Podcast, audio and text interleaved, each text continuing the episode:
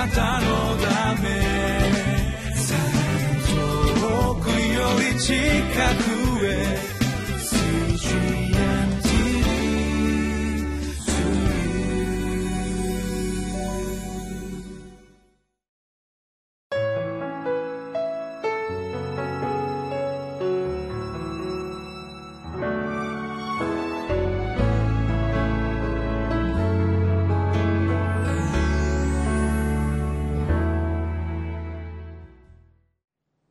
皆さんいかがお過ごしでしょうか？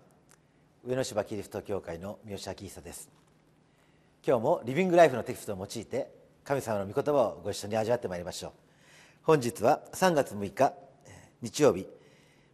御言葉はマタイの福音書23章13節から22節。信仰と生活が一致してこそ清い誠の信仰者です。です。私たちの教会で洗礼を授ける時私は2つの質問をします。一つはもちろんあなたは主イエス・キリストを自分の罪からの救い主人生の主として信じておられますか？そのように質問します。イエス・キリストの身代わりの死を信じて新しく生まれ変わったということを確認するためです。しかしもう一つはあなたは主イエス・キリストに死に至るまで忠実であることを誓いますか？そのように尋ねます。その時に私の心の中にいつも心にあることはこの誓いは本当に実現するだろうか？え、本当にこの人はイエス・キリストを死に至るまで従っていくだろうか。いや自分自身のことを考えてみても本当に死に至るまで従っていくんだろうか。そのようなことを思ったりします。しかしそれは私たちの力ではなく神様の恵みを知ってるからその誓いを対してはい誓います。そのように言うことができるんではないでしょうか。イエス様は誓ってはいけませんとおっしゃいました。そしてこの誓う時には本当にその誓いを果たさなければならない。そのようにもおっしゃっています。私たちは神様の恵みによって裏表のない人生それを生きることができる。今日はそのことについてご一緒に教えられてまいりましょう。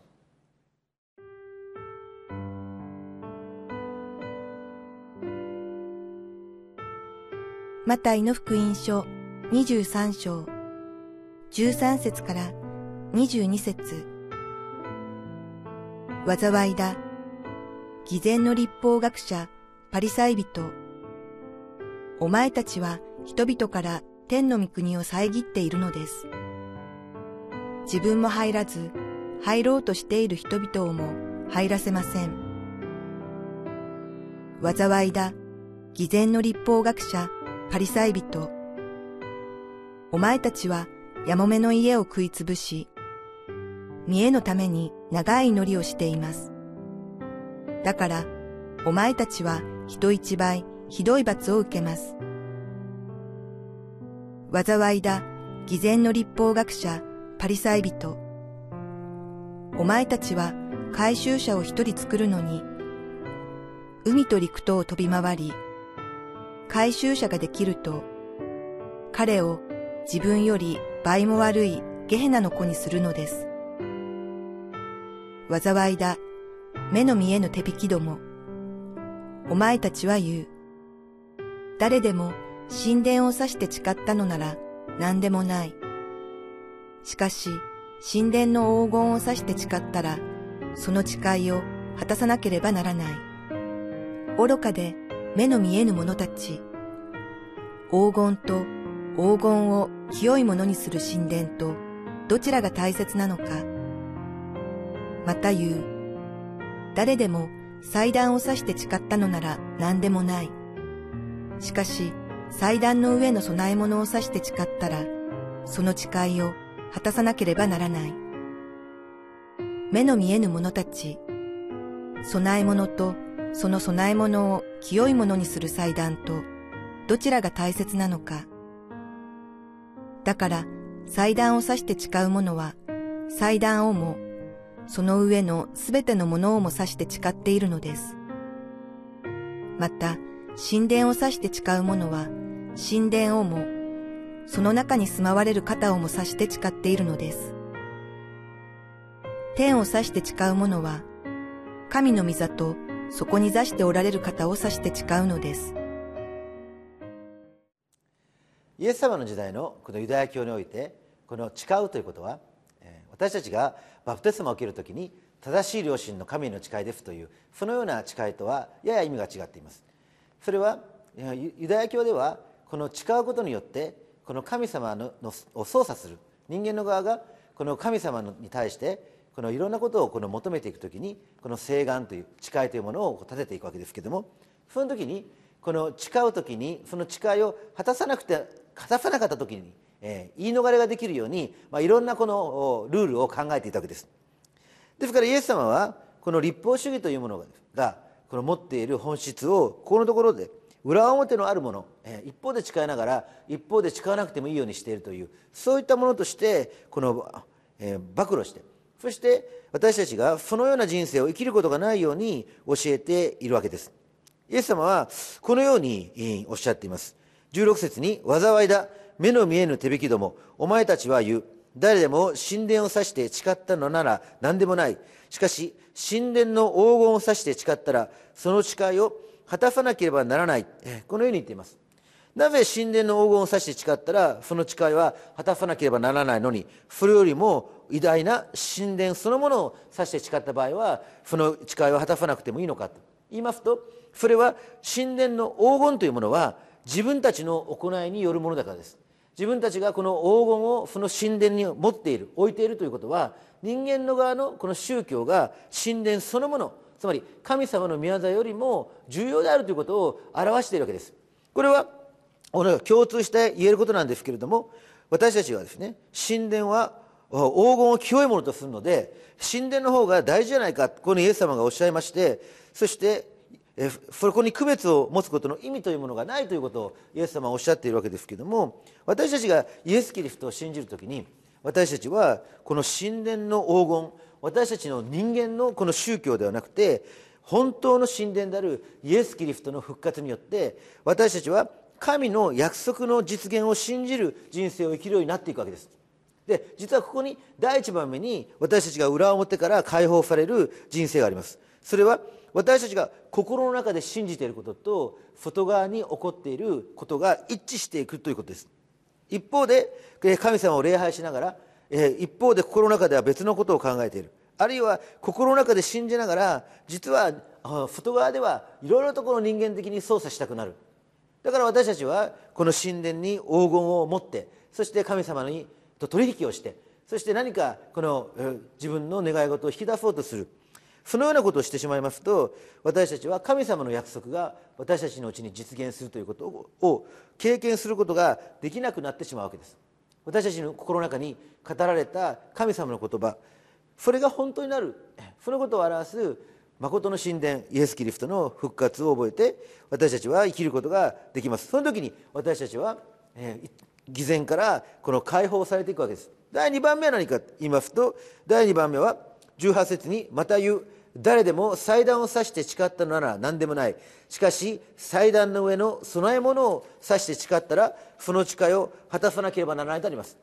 これも祭壇の上の供え物は自分たちの捧げ物ですから自分の行いということになります。自分がどれだけ捧げたか自分が供え物をしたかそのことが大事だというふうに言ってるわけです。しかしイエス様によるとその祭壇に捧げられた供え物を清くするものこそが本当に大事なんだって。私たちがこの人生において私たちの捧げ物を清くされる方は誰か誰か。それは神様ご自身が私たちの信仰に報いてことをなしてくださる方。その方を信じるということが私たちにとって本当に大切なことであるということを言われているんではないでしょうか。私たちが裏表がある人生を生きるというのはそれは私たちの信仰と体験が一致していかない。その時に私たちは裏表のある人生を生きてしまうわけです。私たちが供え物を捧げてもそれによって神様から何かご利益を引き出そうとする。するとそこにはもう信仰はありませんから私たち自身の力を超えて何かを経験するということはありません。しかしもし私たちが本当に神様を信頼して供え物をしたとするならばそこには神様ご自身の素晴らしい奇跡の宮座というものが起こってきます。ですから神様は生きているということを私たちが体験するために私たちは必ずこの供え物というものをしなければならないわけですけれどもしかしその時には私たちは神様ご自身を信頼してそのことをなさなければなりません。私はアメリカで9年間勉強しましたけれども9年間お金はどうしたんですかと言われたらそれは神様が全部満たしてくださったと言わざるを得ない。いつもそのように言ってるわけですけれども本当に、えー、明日食べるものがない。ガソリン代がない。銀行に行ったらお金がない、えー、週末にお金を下ろしたら次の週には借金になっているようなそういうことも何度もありましたけれども。しかし神様は全ての必要を満たしてそして結婚までしてそして9年間勉強を終えることができました。でもよく考えてみたらそれは神様が招いたその招きに応えて捧げた。その時には自分が捧げたということさえ忘れている。自分がこんなに供え物をしました。こんなに捧げ物をしました、えー、だから言うこと聞いてください。そんなことは全く思ったことがない。神様が招いてくださった。その招きに応えることで大喜びして応える。そのことに一生懸命だったような気がします。しかしだんだんと私たちはそのような経験から自分の供え物に心が向いてそして自分はこんなに供え物をしている。こんなに捧げている。自分はこんなに犠牲を払っている。そのようなことにとらわれていってしまう。その時に私たちは偽善の中に陥っていくんではないでしょうか。3番目はイエス様はこう言います。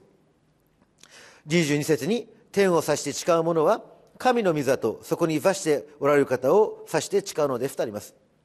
天を指して誓うということはそれは本当は神様と神様の御座とその神を指して誓っているわけですけれどもしかし神様を忘れて私たちは天だけを指して誓ってしまう。このようにイエス様はおっしゃっているわけです。それは天というのは神様を抜きにすればこの自然やこの宇宙そういったものになるわけですけどもそれは偶然この世界が成り立っているという世界観によって成り立っています。ですから私たちがもし創造主を見ないでこの宇宙だけを見るならば私たちの人生は偶然でありあるいは宗教的にこの宇宙を支配していると思われるその法則を操作して魔術的に私たちが生きていこうとする占いやまじないやさまざまなお祭りの中に生きてしまうわけです。でもそれは私たちが人間の作り出す善悪。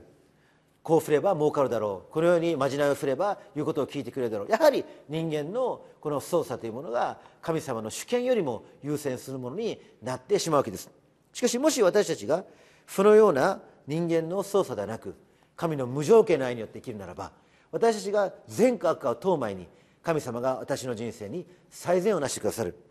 それは私たちの私たちの人生の中に主がもうすでに持っておられる素晴らしい約束の言葉そのご計画が実現する人生になっていくわけです。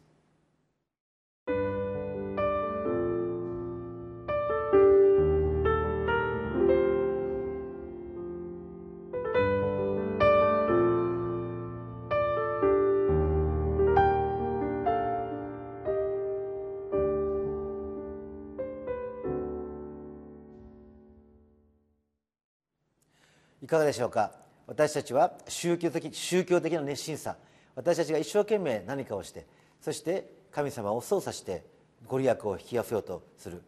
そのような生き方をしていないでしょうか？それは私たちの心の不安を表しているものです。しかしもし私たちが本当に信頼するならば私たちは裏表のないまっすぐに神様の招きに応え御言葉の実現する主の御業が表される人生を生きていくことができるんです。お祈りしましょう。恵み深い天の父なる神様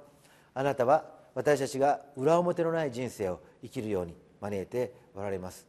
そして私たちの宗教的な行いではなくあなたの御手の技を喜びそして驚きそして体験する奇跡の生涯を生かしてください。主イエス・キリストのお名前によってお祈りします。